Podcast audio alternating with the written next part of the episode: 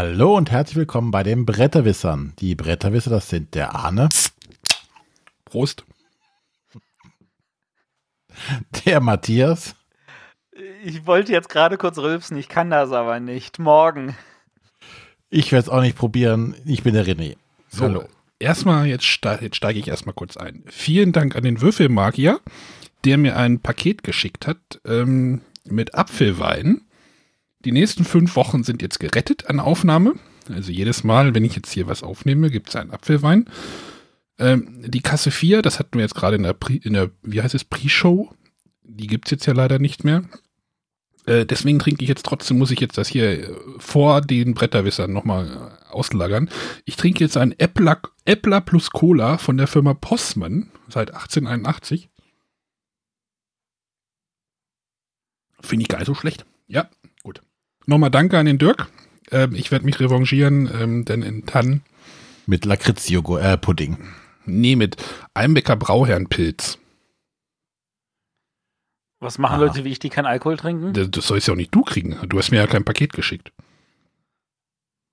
Das, äh, was ist das denn für eine Begründung? Ich bringe dir dauernd Pakete mit, wenn ich zu dir komme. ja, da ist aber kein Apfelwein drin. Nee, da sind Spiele drin. Gut, kommen wir zu etwas vollkommen anderem. Und zwar haben wir heute wieder eine Auf dem Tisch Sendung und äh, jeder stellt von uns wieder ein Spiel vor. Ähm, ein übergeordnetes Thema haben wir heute nicht. Moment, kriegen wir, kriegen wir vielleicht noch eins zusammen? Also ich habe Agenten, René hat, naja, geht im, weitest, geht ja, im weitesten Sinne auch um also Agenten. Also Renés und meins war beides auf Kickstarter. Hm. Was warst du nochmal? Ach, das war das. Hm. Vielleicht findet ja ein Hörer eine Verbindung, das würde mich mal interessieren. Genau. Der, der das kriegt, der kriegt eine Dose von Arnes Apfelwein. Nee, da müsst ihr euch an den Dirk wenden. Ich habe hier nur noch vier. Moment. Ja, dann kannst du ja eine opfern. Nee. Um der Dirk Willen. muss jetzt nicht unsere Hörer beschicken. Ich finde es gerade ein bisschen komisch, dass du auf der einen Dose Eintracht Frankfurt drauf ist. Kommt da jetzt nicht Bayern München drauf? Naja. Und Matthias fragt sich gerade, wovon redet ihr? Das frage ich mich auch. Oh, Leute. Arne, stell doch mal dein Spiel vor. Ja, ich habe, hier ist gerade Partystimmung angesagt bei mir, deswegen möchte ich ein Spiel äh, vorstellen, was so ein bisschen auf Partys für gute Stimmung sorgen kann. Oder ja, es geht halt so ein bisschen in Richtung Partyspiel.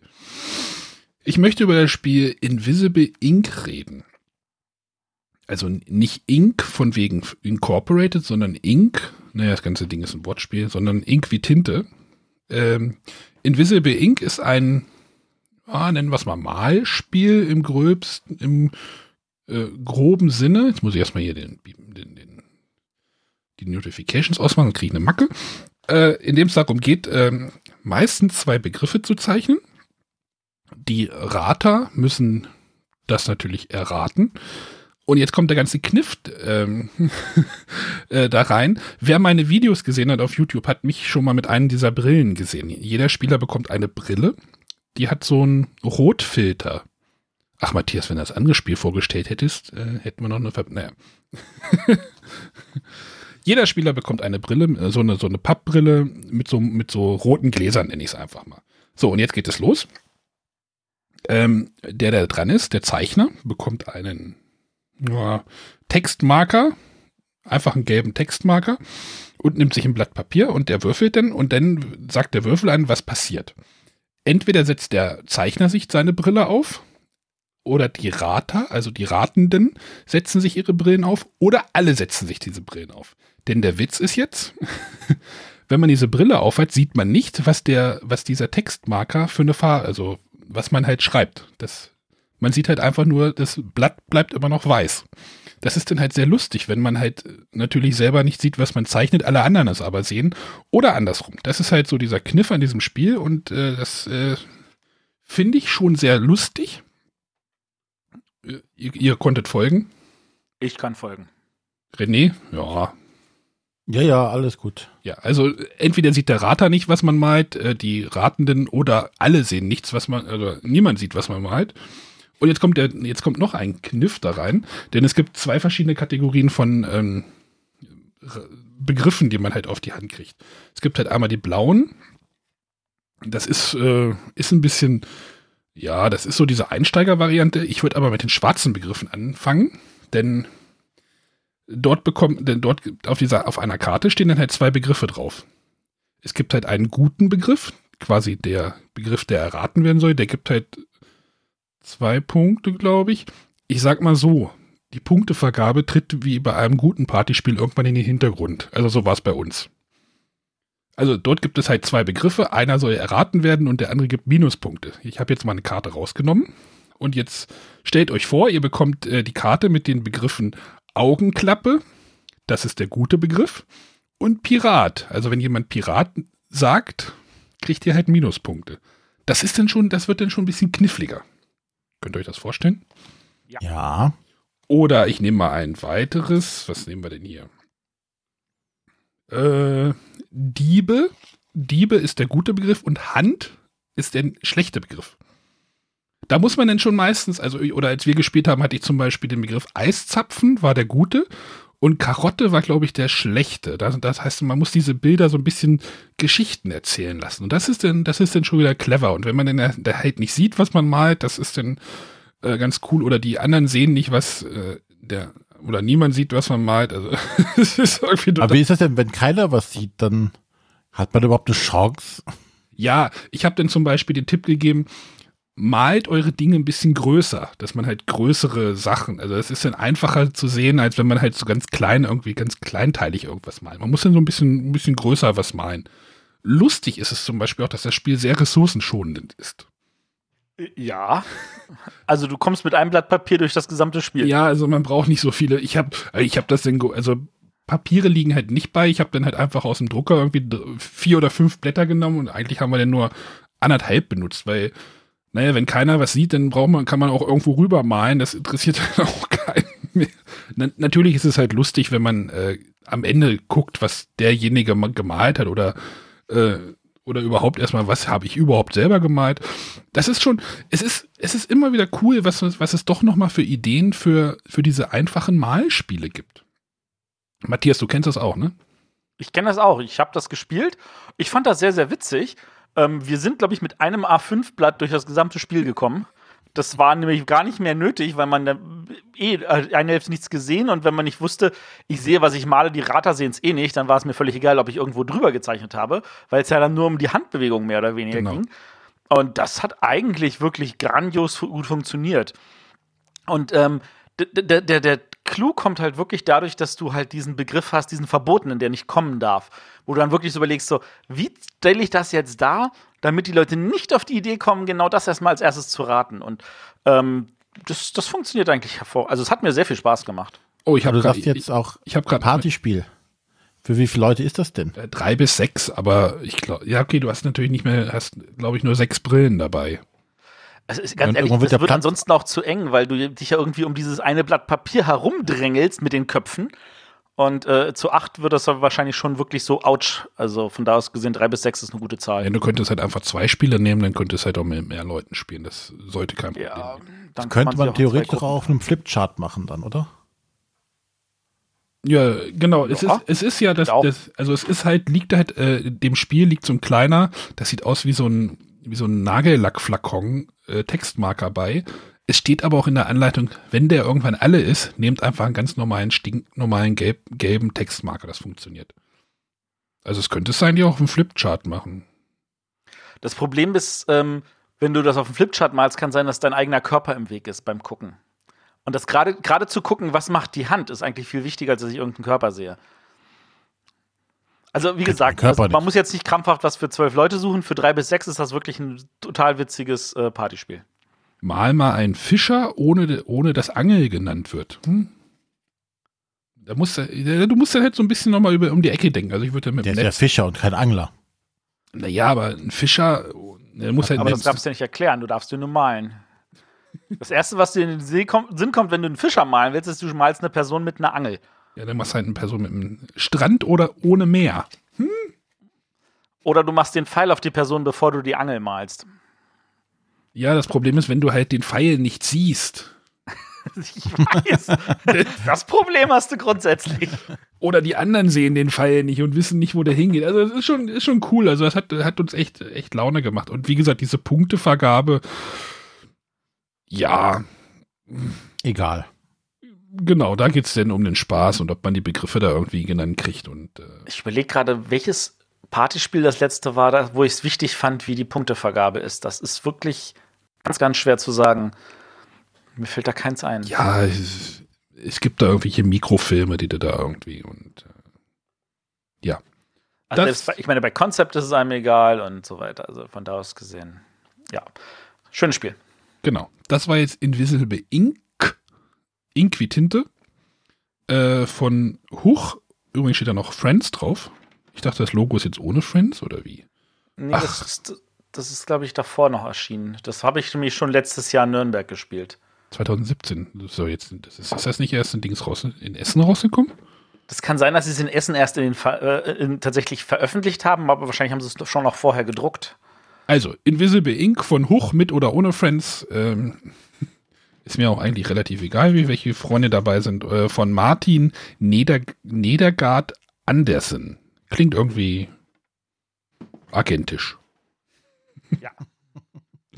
Genau. Gut. Ähm, schön, dass du ein Partyspiel ausgewählt hast. Die Fallhöhe könnte nicht größer Jetzt sein. sind wir wieder, jetzt sind wir wieder bei, bei den Spektren, die wir abdecken. Ne? Äh, ja. Ja. Ja, wobei wir jetzt noch nicht mal so sehr ähm, komplexitätsmäßig abdriften, sondern wirklich äh, von der Stimmung her sinken wir jetzt auf ein ganz, ganz unteres Niveau. Denn ich habe ja, mir ich würde auf, nicht, äh, würde es nicht unten nennen. Ich würde es eher ähm, einfach nur gegenüberliegende Ecke nennen. Ja, aber äh, die Stimmung ist das Haupt oder ist eins der Hauptmerkmale von This War of Mine, dem Brettspiel.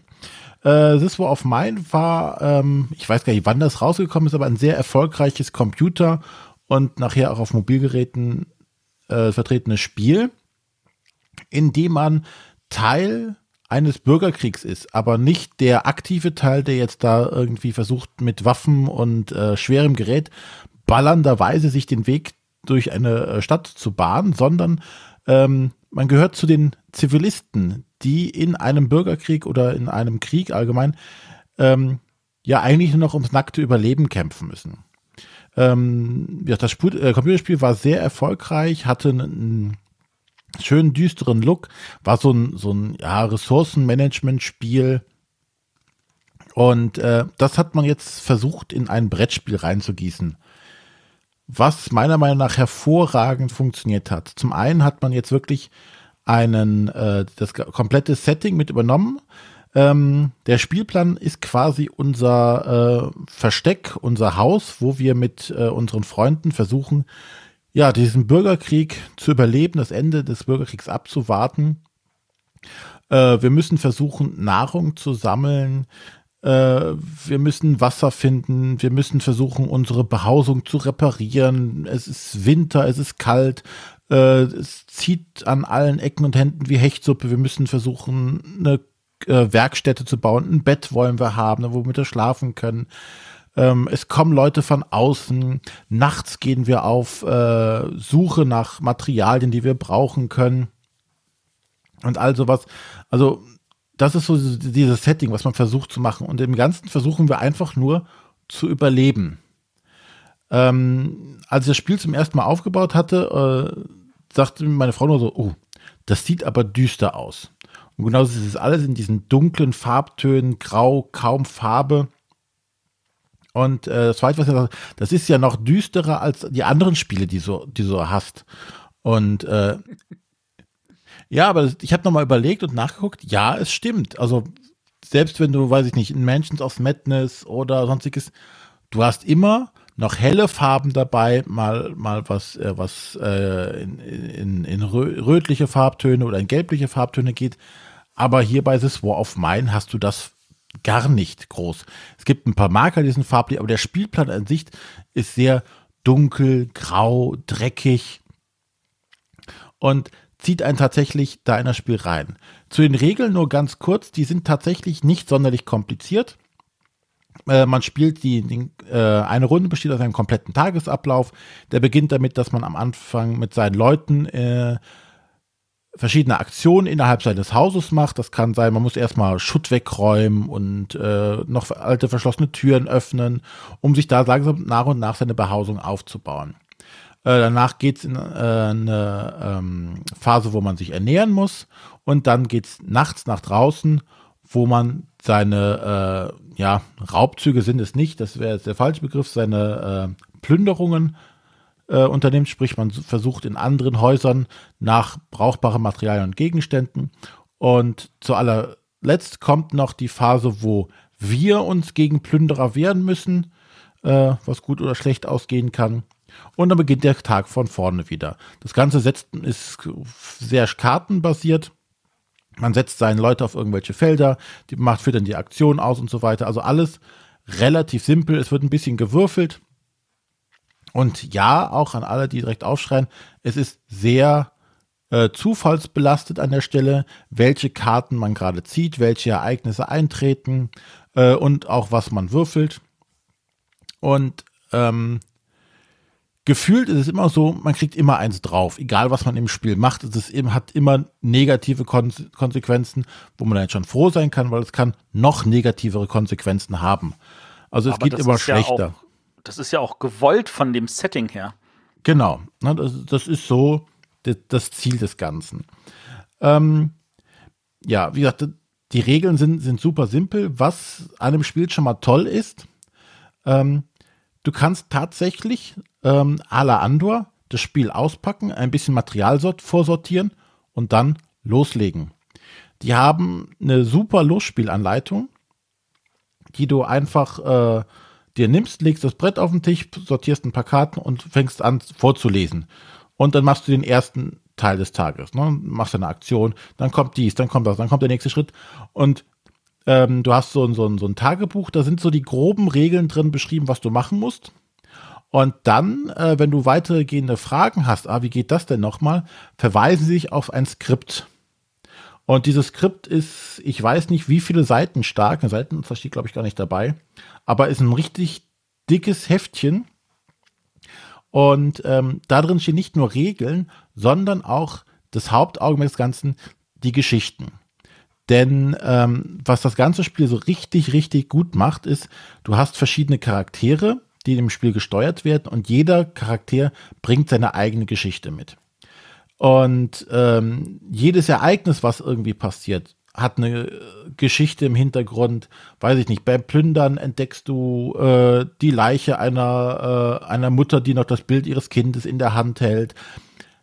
Auch hier wieder alles sehr, sehr deprimierend und dunkel nach dem Motto, Krieg ist scheiße. Aber der Sound ist geil. Ähm, nein. Und ähm, Nee. ja, ich musste die Stimmung ein bisschen wieder hochheben hier. So. Ähm, ja, das Ganze ist so themenbasiert, es trieft quasi an allen Ecken und Enden von Geschichten und innerhalb weniger Runden ähm, bist du halt so auch mit diesen Charakteren verbunden. Das fand ich sehr faszinierend, so dass du wirklich willst, ähm, es können Charaktere in diesem Spiel auch sterben und äh, du musst die dann durch neue ersetzen, aber du versuchst wirklich, die Leute am Leben zu halten, weil sie dir irgendwie in Anführungszeichen ans Herz wachsen. Du willst einfach nicht, dass dieser spezielle Typ, den du jetzt äh, durch so viele schwierige Situationen schon gebracht hast, weiß ich nicht, er hat Hunger, dann war er traurig, er war müde, du hast ihn schlafen und essen lassen und dann äh, kommt es doch irgendwie zu einem Gefecht und er wird verletzt und dann musst du ihn bandagieren. Und du baust tatsächlich eine, Beziehung zu dem Charakter auf und das fand ich echt spannend wie sehr du dann mit diesen Leuten mitgefiebert hast. Oder du erfährst von ihren Hintergründen, äh, dass einer seinen Sohn schon jahrelang nicht mehr gesehen hat und sowas alles. Alles total toll erzählt. Und ich glaube, du kannst da stundenlang einfach nur, nur diese Geschichte verfolgen, um ja zu erleben, was da alles passiert. Das hat uns richtig, richtig gut gefallen. Also ich habe es auch schon gespielt und ich muss ganz ehrlich sagen, dieses Spiel schafft es tatsächlich, also die Mechanismen, die sind ja nicht neu. Ich hatte mich so ein bisschen an Robinson Crusoe äh, äh, erinnert. Man macht so seine Aktionen, man stellt die Figur hier hin und macht dann dort was oder dort. Und äh, dann gibt es halt einen regulären Ablauf und dann gibt es äh, noch diese Nachtphase. Und hier wird gewürfelt und da werden Karten gezogen. Es ist schon vergleichbar von den Grundmechanismen her. Aber die Stimmung, die vermittelt wird, die fängt einen wirklich komplett ein. Man hat dieses Gefühl so, ähm, ich weiß, warum ich äh, in diesem Haus versuche, irgendwie zurechtzukommen. Ich weiß, warum das alles in Schutt und Asche liegt, weil halt draußen Krieg ist, aber ich weiß, dass da irgendwo was sein muss. Also fange ich an zu suchen. Ich versuche mir mein Heim irgendwie wieder aufzubauen und ich gehe nachts los und ich kann anderen Leuten, die durch die Gegend streifen, begegnen. Ich kann äh, anderen Leuten, die vielleicht sich schon was aufgebaut haben, trotzdem was wegnehmen, einfach damit ich selber irgendwie ums nackte Überleben kämpfen kann. Und diese Stimmung kam voll rüber. Also ja, das ist Sachen wie sehr beeindruckend wie, äh, was baue ich denn jetzt als erstes? Baue ich als erstes irgendwie ein Bett, dass meine Leute auch schlafen können? Oder versuche ich äh, eine Schnapsdestille zu machen, damit die äh, sich auch mal einen trinken können? Äh, oder versuche ich das, äh, den Ofen zu bauen, damit es wärmer wird, damit die nicht alle frieren? Ja, einfach gigantisch. Der das, ganze Umfang alleine. Das ist jetzt kooperativ? Oder genau, das ist semi? Nein, das ist. Nee, voll, voll kooperativ. Ähm, du als Spieler steuerst auch keinen Charakter alleine. Es ist nicht so, dass du hier, du kriegst den, du kriegst den, sondern es sind immer, startet, äh, man startet mit drei Charakteren und man steuert die alle gemeinsam. Das ist so geregelt, dass äh, es gibt immer einen äh, Anführer und der hat quasi das letzte Wort. Ansonsten wird immer diskutiert, ah, der geht, der geht dahin und der geht dahin. Und äh, diese Anführerrolle wechselt quasi immer hin und her zwischen den einzelnen Spielern und das relativ schnell, so dass es nie so ist, dass, äh, weiß ich nicht, zehn Minuten einer der Anführer ist, dann in den nächsten zehn Minuten, sondern das steht stellenweise äh, im Jetzt, äh, ich setze den Charakter, jetzt ist, du bist du Anführer, du darfst entscheiden, dann setzt er, dann ist der nächste wieder Anführer, also es wechselt schnell hin und her. Nee, aber wenn man in der Gruppe gut miteinander klarkommt, dann kann man darauf wahrscheinlich sogar verzichten, oder? Genau. Das hat keine Bewandtnis, wer Anführer ist. Ähm, was, was mich jetzt gerade so ein bisschen, äh, so ein bisschen bei mir die Alarmglocken schrillen lassen hat, hat, äh, du hast gesagt, es gibt da irgendwie diese Losspielanleitung und dann hast du gesagt, es gibt ein Skript, wo auch noch Regeln drin stehen. Das Skript ist tatsächlich eine, der führt einen durch die Runde, ohne dass man dafür irgendwie die Regeln auswendig kennen muss. Das ja, ist super aber genau. gemacht. Du hast, hast du denn, hantierst du denn nicht wieder mit irgendwie zwei Heften, Nein. Äh, das, ich habe also ein bisschen schlechte Erfahrungen mit einigen Spielen gesammelt, wo man dann irgendwie zwischen zwei Heften immer hin und her wechselt und so, also hey, hier steht Regel A, da steht Regel B und äh, Regel C steht wieder im ersten Buch.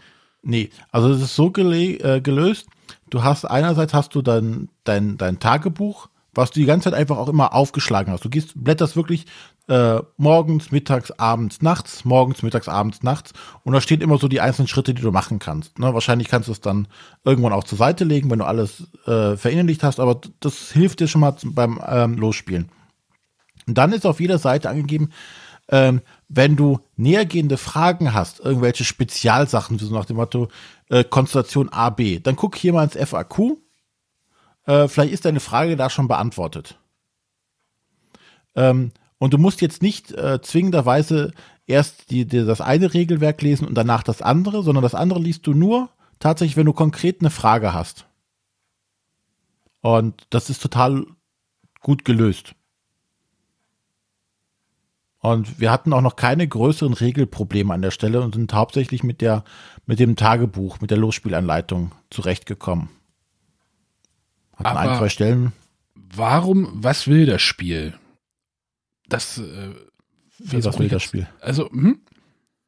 Ja, ich meine, so ein Strategie. Kooperatives Spiel. So, so ein Strategiespiel oder sowas, da will man äh, vielleicht einfach so, so ein, man kriegt ein Puzzle gelöst und das muss jetzt irgendwie möglichst effektiv. Äh, ähm, ja, du, also es gibt, ähm, stimmt, das habe ich vergessen zu erzählen. Du spielst quasi äh, mehrere Kapitel und am Ende ähm, musst du, du musst quasi diese ganzen Runden überleben. Du hast kleine Zwischenaufgaben erfüllen musst, weiß ich nicht. Du musst Wasser an die umliegenden Gangs liefern, ansonsten kommen die an und hauen dir ein paar aufs Maul. Und sowas alles. Also kleinere Aufgaben und so spielst du dich insgesamt durch drei Kapitel und die Hauptaufgabe ist es, dass so viele Leute oder zumindest einer überlebt. Aber man hat kein gutes Gefühl bei der ganzen Geschichte, oder? Ich meine, wenn, wenn du da irgendwie vorliest von wegen, hey, wir haben da irgendwie eine tote Frau gefunden, äh, es ist kein Spiel, was du machen solltest, wenn du suizidgefährdet bist oder unter Depression leidest. Dann solltest du aber auch kein äh, OMD anmachen. Also Ja, aber hier äh, Le Poly, äh, wie heißen sie? Die grauen Le Poilu. Genau. Das war ja dasselbe. Die hatten, Das sind ja. Genau, so Grissel. Die sind ja über den, die, äh, nicht über das, ähm, weniger über die, die, die grafische Gestaltung, sondern tatsächlich über die Entscheidung, die man treffen muss. Die hatten ja auch dieses unglaublich runterziehende Gefühl. Dieses so, oh, und noch mehr und noch mehr und uns geht schon schlecht genug und dann kommt noch was oben drauf. Und genau das schafft das Spiel halt auch und äh, zieht einen echt richtig rein. Das hat echt Spaß gemacht und macht noch Spaß. Ist das, ist das jetzt irgendwie, kann, ist das so eine neue Gattung, die dort vielleicht gerade so ein bisschen auch entsteht oder gab es sowas? Also diese, ah, das ist jetzt ja, hat ja, hat jetzt ja keinen geschichtlichen Hintergrund, aber so dieses, ähm, ja, ich, ich sehe jetzt hier gerade ein Rajas of the Ganges hier liegen. Das ist ein Bund. Und wenn du jetzt dagegen das War of Mine dagegen hältst, äh, ist das wahrscheinlich sogar das komplette Gegenteil von ein Spiel. Ne, nein, also ich denke, also hauptsächlich ist es halt ein Spiel, was eine Geschichte erzählen will. Es will eine Story erzählen. Es will nicht die, die Tüftler rausholen oder hinterm Ofen hervorholen, die sagen, oh, jetzt müssen wir jetzt hier und auch optimieren und da und da. Äh, dafür ist es auch zu, äh, zufallslastig an der Stelle, dass du wirklich sagen kannst, du müsstest optimieren, weil es können, jederzeit kann irgendwas Unvorhergesehenes passieren, was du nicht einplanen kannst. Ähm, und es will halt einfach diese Geschichten erzählen, dieser Leute, dass du darüber gehst und weniger über die, die Mechanismen, die jetzt ein Rajas of the Ganges hat.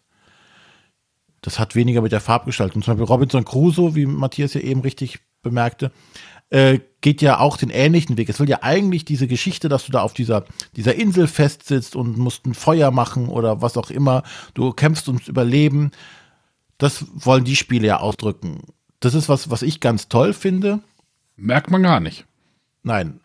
Ähm, aber andere hingegen mögen das so oder sowas ja gar nicht. Für die ist das überhaupt kein, kein toller Spieleabend, wenn sie halt nicht äh, in Anführungszeichen geistig herausgefordert wurden, um da das Bestmögliche zu optimieren.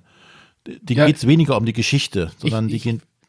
Ja, ich, ich versuche jetzt gerade mal so, was, was würde passieren, wenn ich die, dieses Spiel jetzt in meiner, ich nenne es jetzt mal Hausgruppe, also mit, mit meinen Mädels hier irgendwie spielen würde. Ich glaube, die könnten sich darauf nicht einlassen, auf diese, auf diese Story-Geschichten. Also auf diese, auf dieses Gefühl, was man dort vielleicht auch äh, an Empathie äh, wahrscheinlich entwickeln muss für die Charaktere. Das würde, glaube ich, beim meinen Das mag, das mag sein. Das ist die Frage, liegt es an dem dunklen Thema oder generell auch Nee, weil diese Art von Spielen irgendwie auch nicht so. Ähm, ja, vielleicht müsste ich das irgendwie mal ausprobieren, weiß ich nicht. Also das.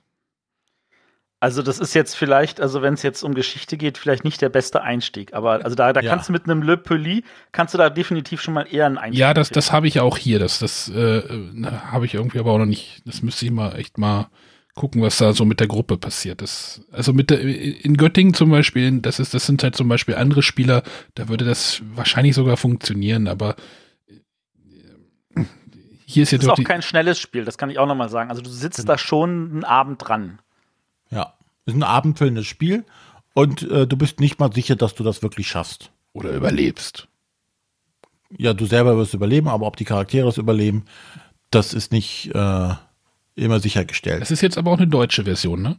Das ist die deutsche Version. Ja, ähm, ist auch wieder bei so einem Spiel die meisten Leuten anzuraten.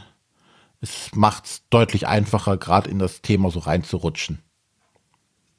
Ich finde es irgendwie, irgendwie spannend, aber ich habe da, glaube ich, echt so ein bisschen Angst. Könntest also ich du dich denn auf sowas einlassen? ich, ja, ja, ich kenne auch das Computerspiel. Ja. Was? Ja, also Ja, ja. Weiß, ich weiß nicht, ich glaube schon. Also wie gesagt, ich habe ja dieses äh, The Grizzled auch hier liegen, aber Mhm. halt noch nicht gespielt. Das, äh, Ja, also ich, ich finde diese Art von Spielen wirklich total toll. Ähm, die halt wirklich nicht so extrem über den, ich muss einen neuen Mechanismus haben oder besonderes Optimierpotenzial haben, sondern die wirklich versuchen, eine Story zu erzählen. Und da hast du jetzt hier in dem Spiel tatsächlich eine Menge drin. ist das denn jetzt Ameritrash? Nein. Nein? Nein, Ja. definitiv nicht. wäre abzuklären, was man darunter versteht. Es ist halt. Äh, ich glaube, wir soll, wir, wir, hat man da nicht, da nicht eine Sendung irgendwie in der Pipeline? Vielleicht sollten wir das einfach verschieben, die Diskussion. Genau. Ähm, aber da gebe ich jetzt noch mal kurz die Eckdaten. Das war This War of Mine ähm, von Mikhail Orzak und Jakub Wisniewski. Ähm, ist ein ehemaliges Kickstarter-Projekt. Und äh, was ist hier? 11-Bit Studios, Galacta, äh, in Deutsch bei Asmodee. Und äh, auf Boardgame sind noch mehrere Verlage angegeben: Awaken Realms, Crowd Games. Also, da waren viele dran beteiligt. Könnte also Awaken Realms ist der Lizenzgeber an der Stelle. Könnte es da auch noch weitergehen? Also einfach neues Es gibt schon eine Erweiterung. Skriptbuch oder wie sieht die denn aus? Wahrscheinlich. Äh, weiß ich jetzt nicht. Also es gibt eine Erweiterung für 2018, ist die angekündigt. Ähm, ob die jetzt ein neues Brett dabei packen. Aber wenn du einfach neu, äh, noch ein paar mehr Karten und neue Charaktere, ja, es bietet sich halt einfach an, mehr vom Gleichen noch beizupacken, ne? mehrere Variabilität mehr Wiederspielbarkeit, aber ich glaube, du kommst grundsätzlich mit dem ähm, Hauptspiel auch schon sehr, sehr weit. Ich glaube, du musst lange spielen, bis du alle Charaktere mal gespielt hast, bis du alle Geschichten, Hintergrundgeschichten der Charaktere kennengelernt hast. Da kannst du schon ein paar Abende mit verbringen. Aber du gibst jetzt auch zwei Daumen nach oben. Alle Daumen nach oben, die ich habe. Mit Sternchen. Für, nicht für jeden geeignet. Nee. Und Rakete und Glanzbildchen und allem. Also Top, Top-Spiel gefällt mir total. Ja, aber wenn man halt schon diese Art von Spielen mag. Also ja, sagen wir so, wer, wer Robinson Crusoe mag, das würde ich jetzt wirklich als konkretes Beispiel nehmen, und von dem Thema nicht abgeschreckt ist, der wird das Spiel auch definitiv mögen. Ja, ich kann ja, ich kann auch, glaube ich, Leute verstehen, die einfach sagen, ja, das Thema macht mich jetzt, also da, da das brauche ich jetzt irgendwie bei meinem Spieleabend nicht, oder? Das ja. ja, das kann ich auch verstehen. Aber das, da, da, da muss man, finde ich, also ich glaube, da muss jeder mal über seinen Schatten springen und wenn er sagt, will er nicht, dann ist es in Ordnung, dann brauchen wir nicht drüber reden. Aber wer sagt, okay, ich traue mich darüber zu springen, dem kann man das definitiv ans Herz legen. Naja, es gibt ja auch Spiele hier, äh, Spieler hier im Podcast, die sagen, Kriegsspiele spiele ich auch nicht. Das ist richtig und äh, die versuchen das dann irgendwie sich über ihren Schatten zu springen, weil ich habe ja mit René ausgemacht, dass er mit mir eine Runde Memoir 44 spielt, damit ich es mal kennenlerne. Genau. Memoir? Ja, so ähnlich. Nee, nicht Memoir. Ach, übrigens, mein Memoir ist wieder aufgetaucht, aber das ist eine andere Geschichte. Dann darf jetzt der Matthias weitermachen. Ach, dann darf der Matthias weitermachen, genau. Ich habe jetzt, wie schon kurz erwähnt, auch ein Kickstarter-Spiel. Und zwar habe ich ein Spiel, das heißt Steamrollers. Das ist schon vor ein paar Jahren, gab es das schon mal in Essen. Ähm, das war halt von einem kleinen Verlag, der hat gesagt, hier komm, wir haben eine tolle Idee, wir bringen das einfach mal raus. Und das lief da mehr so weniger unter ferner Liefen. Das haben die meisten Leute nicht mitbekommen, weil das natürlich auch in irgendeiner hintersten Ecke war.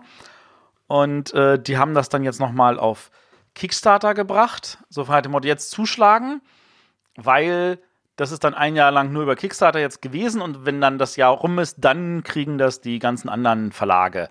Und die ganzen anderen Verlage sind in diesem Fall bisher nur Portal Games für Polen und Stronghold Games für die USA. Und ansonsten ähm, ist da schwierig ranzukommen. Ist, was ist Steamrollers? Ich, Steamrollers halt, ist. Ich schreibe jetzt gerade die Kapitelmarke. Welcher Verlag ist es denn jetzt? Flatlined Games. Danke. Bitte. Die Hörer werden es dir danken. Ja, äh, gerne, gerne. Also, äh, Steamrollers ist, dass da das Wort äh, Rollen ist da drin. Das ist nämlich ein Roll-and-Write-Spiel. Ähm, es äh, geht darum, dass wir, äh, jeder haben wir so ein Tableau, da sind so Sechsecke drauf, so wie man das bei Eisenbahnspielen mag. Ähm, da, die sind eingeteilt in ähm, sechs Bereiche. Da haben wir, die sind auch, in jedem dieser Bereiche ist auf einem Sechseckfeld ein Würfel abgebildet sodass man auch die Bereiche sagen kann. Das ist Bereich 1, 2, 3, 4, 5, 6. Ähm, und die sind in verschiedenen Farben. Ähm, wir haben da gelb, blau, rot und äh, grün. Und in der Mitte sind zwei Bereiche grau. Ähm, wir haben ein großes Brett in der Mitte. Da sieht man genau dasselbe Spielbrett, das wir alle so zum Ankreuzen vor uns liegen haben. Und äh, da liegen aber in diesen sechs Bereichen liegen so Würfel auch in diesen sechs Farben, also in fünf Farben, weil in der Mitte sind ja zwei verschiedene Grautöne, helles Grau, dunkles Grau.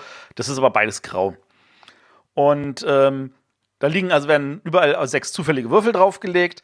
Und dann geht es nämlich darum, dass wir versuchen, diese Würfel, so wie man das von den üblichen, sage ich jetzt mal, äh, wie Age of Steam oder ähm, auch das, das ähm, vergleichbare Zugspiele, man muss die Waren von einem Ort zum anderen bringen und zwar farblich passend. Also wenn da ein gelber Würfel in einem Ort liegt, versuche ich da irgendwie ein Schienennetz auf meiner Strecke zu bauen und dann diesen gelben Würfel dahin zu bringen. So, wie gesagt, vergleichbar mit, sagen wir mal, Dampfrost. Aber wir haben nicht ein gemeinsames Brett, sondern jeder hat sein eigenes kleines Tableau. Ähm, und eine Runde besteht darin, es gibt einen großen schwarzen Würfel, auf dem sind Strecken abgebildet und es gibt normale sechsseitige Würfel, und zwar einen mehr als Mitspieler. Die werden zu Beginn der Runde vom Startspieler gewürfelt und dann sucht er sich einen weißen Würfel aus und macht mit dem eine Aktion und dann im Kreis um wählt sich auch jeder einen Würfel. Die Optionen werden natürlich dann mit mehr äh, späteren Spielern äh, weniger. Und dann, wenn alle ihre Aktion gemacht haben und ein Würfel übrig ist, wird es eingesammelt, dann bekommt der nächstes und der würfelt wieder und dann macht man seine Aktion. Und was macht man mit den Aktionen? Man kann erstens, man kann sagen, ich baue meine Lokomotive aus. Die Lokomotive hat ähm, sechs Aktionsfelder, äh, also sechs Ankreuzfelder, jeweils durchnummeriert von 1 bis 6. Also wenn ich eine 3 nehme, dann kann ich die 3 abkreuzen. Die kann ich jetzt nicht nochmal ankreuzen. Wenn ich jetzt andere Felder ankreuzen will, muss ich das mit anderen Zahlen machen. Was bewirkt das Ankreuzen der Lokomotive? Für jedes Kreuz kann ich Waren ein Feld, äh, eine Stadt weiter bewegen. Ähm, das ist, äh, je, mehr, je, weiter ich also die äh, Sachen fahren will, desto mehr Kreuze brauche ich in der Lokomotive. Das zweite, was ich mit der Zahl machen kann, ist, ich kann Strecken bauen. Ich kann aber nicht irgendwie Strecken bauen, sondern das gibt jetzt der große schwarze Würfel mit den Strecken ab. Es gibt natürlich drei verschiedene, bei Sechsecken gibt es drei verschiedene Formen von Strecken. Es gibt einmal die gerade, von einer Kante auf die gegenüberliegende Kante. Es gibt so eine 60-Grad-Kurve, das soll heißen, von einer zu einer der zwei Kanten weitergelegenen. Und es gibt die 120-Grad-Kurve, also von einer Kante zu einer der beiden Nachbarkanten. Und der Würfel zeigt immer zwei von diesen drei Möglichkeiten. Also man kann eigentlich fast immer das bauen, was man will. Interessanterweise, wenn man bauen will, ist dann trotzdem immer die dritte Form, die man gerade braucht, nicht dabei. Nun ist es aber so, dass wenn ich einen Würfel nehme, dann gibt die Zahl an, in welchem Bereich ich male. Also wenn ich eine 1 nehme, muss ich bei mir im gelben Bereich, der mit der großen 1 in der Mitte, muss ich dort die Strecke malen. Ich will nicht aber jetzt zum Beispiel sagen, ich versuche gerade diese Strecke zwischen der 2 und der 6 da zu verbinden und ich brauche jetzt noch in der 4 da so eine Strecke und es liegt keine 4 aus, bin ich Gnese und dann sollte ich vielleicht nicht malen oder ich mal woanders und versuche schon mal vorzubauen. Die dritte Option ist es, dass ich dann die Waren tatsächlich transportiere. Also wenn ich jetzt eine 4 nehme, kann ich aus dem Bereich 4 eine Ware nehmen und kann sie auf dem meinem eigenen gebauten Netz dann bewegen. Ähm, wie weit ich sie bewegen kann, gibt meine Lok an. Und dann versuche ich sie zu bewegen. Also wenn meine Lok jetzt vier Felder weit gehen kann, kann ich also eins, zwei, drei, vier Städte weitergehen. Und dann muss ich aber auch in der Stadt ankommen, in der ich die Ware abgebe. Wenn ich das nicht kann, dann darf ich die Aktion auch nicht machen. Wenn ich weniger Felder brauche, als meine Lok mir erlaubt, kriege ich auch weniger Punkte. Ich versuche also lange Strecken zu bauen, die Lok voll auszubauen, um möglichst viele Punkte darüber zu sammeln. Und das war auch schon mehr oder weniger alles, was ich mache. Es gibt noch eine vierte Option, da kann ich so ein Bonusplättchen nehmen, das mir ein einmaligen oder einen dauerhaften Effekt gibt. Ähm, die waren in unseren Partien immer so, mh, hm, ja, lohnt sich nicht, ist eher so eine Entschuldigungsaktion. Eigentlich kann man sich das auch schenken. Ähm, ja, und dann wird das wird gespielt. Wir bauen alle brav aus. Das geht ziemlich flott. Irgendwann ist ähm, der, Plättchen, der, der Steinevorrat in drei von den sechs Städten alle. Dann ist das Spiel vorbei. Und dann wird punktemäßig gezählt ähm, wie weit habe ich meine Lok ausgebaut, wie viele Waren habe ich transportiert, wie viele Städte habe ich miteinander verbunden und dann, wer die meisten Punkte hat, gewonnen. Mehr ist es nicht. Mehr ist es nicht. Ich, äh, naja. Es, es klingt tatsächlich komplizierter, als es ist. Ähm, es ist wirklich total easy. Wenn du es spielst, wirst du feststellen, ach, das ist ja eigentlich ganz fluffig und einfach. Ich, ich habe mir gerade Bilder angeguckt und mir ist gerade zum Vergleich äh, in den Kopf geschossen. Ist Steamrollers das vergleichbare Spiel wie im Wandel der Zeiten, das Würfelspiel, also zu dem jeweiligen großen Spiel, also bei im Wandel der Zeiten natürlich im Wandel der Zeiten und bei Steamrollers einfach diese 18XX-Reihe? Ähm, Oder ist das jetzt zu weit her? Ich, ich habe nur diesen Plan. Ich glaube, gesehen. ich glaube, der Vergleich hinkt tatsächlich an allen Stellen, weil ich tatsächlich im Wandel der Zeiten das Würfelspiel mit im Wandel der Zeiten noch nicht mal vergleichen würde. Also da, das ist tatsächlich, das, außer dass das beides irgendwelche Ziff-Spiele sind mit illu vergleichbaren Illustrationen, haben sie nichts gemeinsam. Naja, du hast und, aber hier doch auch so ein, so ein äh, Eisenbahn. Ja, aber du hast keine Aktien und ähnlichen Sachen. Also du kannst es wirklich eher mit anderen Zugspielen vergleichen, wie ein Dampfross. Oder wie ein, ähm, also nicht mal Stevenson Rocket eigentlich. Das ist wirklich, also selbst ein Vergleich zu Würfelland ist näher dran. Ich habe auch irgendwie an nochmal schon gedacht. Ja, ja. Der, der, Vergleich ist auch nicht, also ich meine, ja, das ist halt, da hast halt diesen, diesen Auswahlmechanismus, einer würfelt, jeder nimmt sich Reihe um einen Würfel und ja. hofft, dass er eine Zahl kriegt, mit der er das machen kann, was er machen will. Und dann macht man halt immer eine Aktion. Und das ist halt Lok ankreuzen oder Strecke malen oder Waren transportieren. Und mehr ist es nicht. Ich meine, dem Spiel liegen noch, wie das so Kickstarter-mäßig ist, ganz, ganz viele kleine Module bei.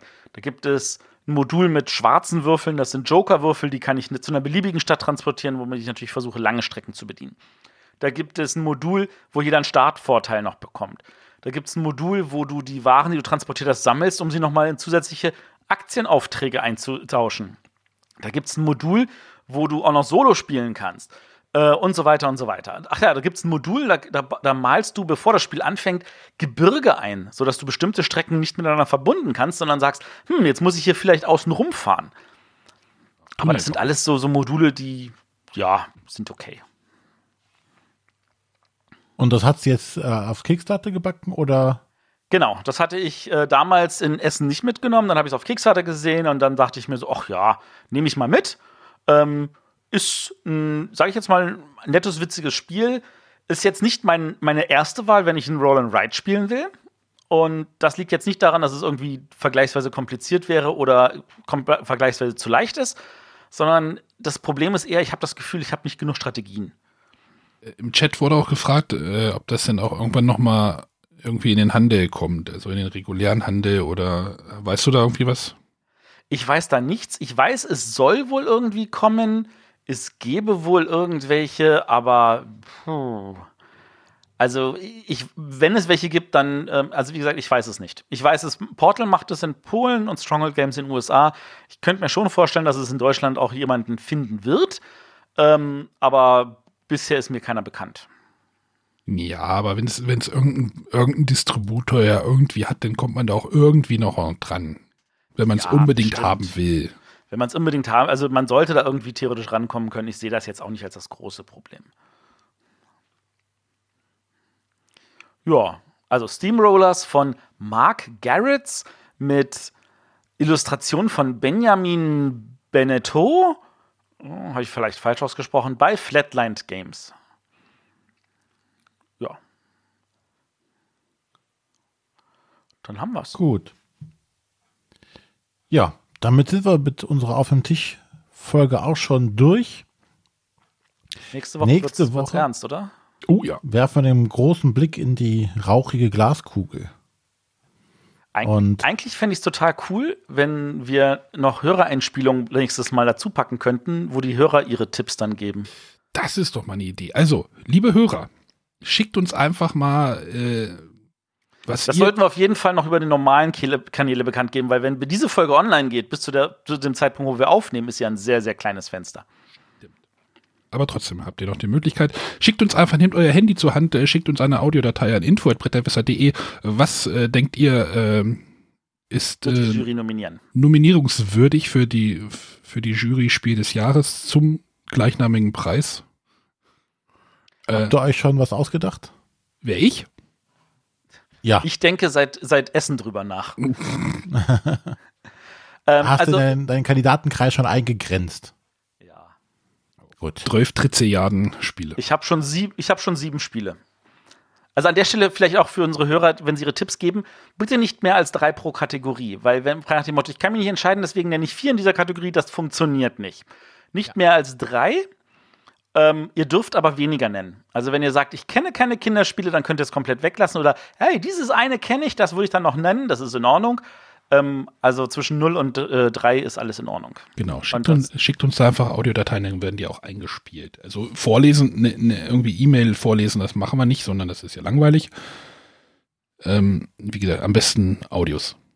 Genau, macht's nicht zu lang, weil unsere Hörer wollen das natürlich nicht stundenlang hören, aber vielleicht einfach nur kurz, hi, ich bin, Punkt, Punkt, Punkt, und dann, und ich, ich denke, die Jury nominiert, Punkt, Punkt, Punkt. Und das wäre doch schon cool.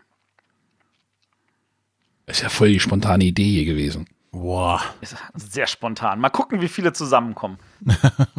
Alle unsere Live-Hörer können ja schon mal zu ihrem Handy greifen und was aufnehmen. Dann haben wir schon mal mindestens so fünf, sechs Stück. Wir machen das einfach mit verstellten Stimmen. Hallo. Hallo, ja genau. Auf diese Weise werde ich noch weitere Kandidaten los. Ja, sehr schön. Ja, genau. Jetzt muss ich wieder umbauen. Moment. Ja. Äh, du kannst mal abmoderieren. Genau. Dann äh, verabschieden wir uns für diese Woche und hören uns dann nächste Woche zum großen Rätselraten wieder. Bis dann. Tschüss. Bye, bye.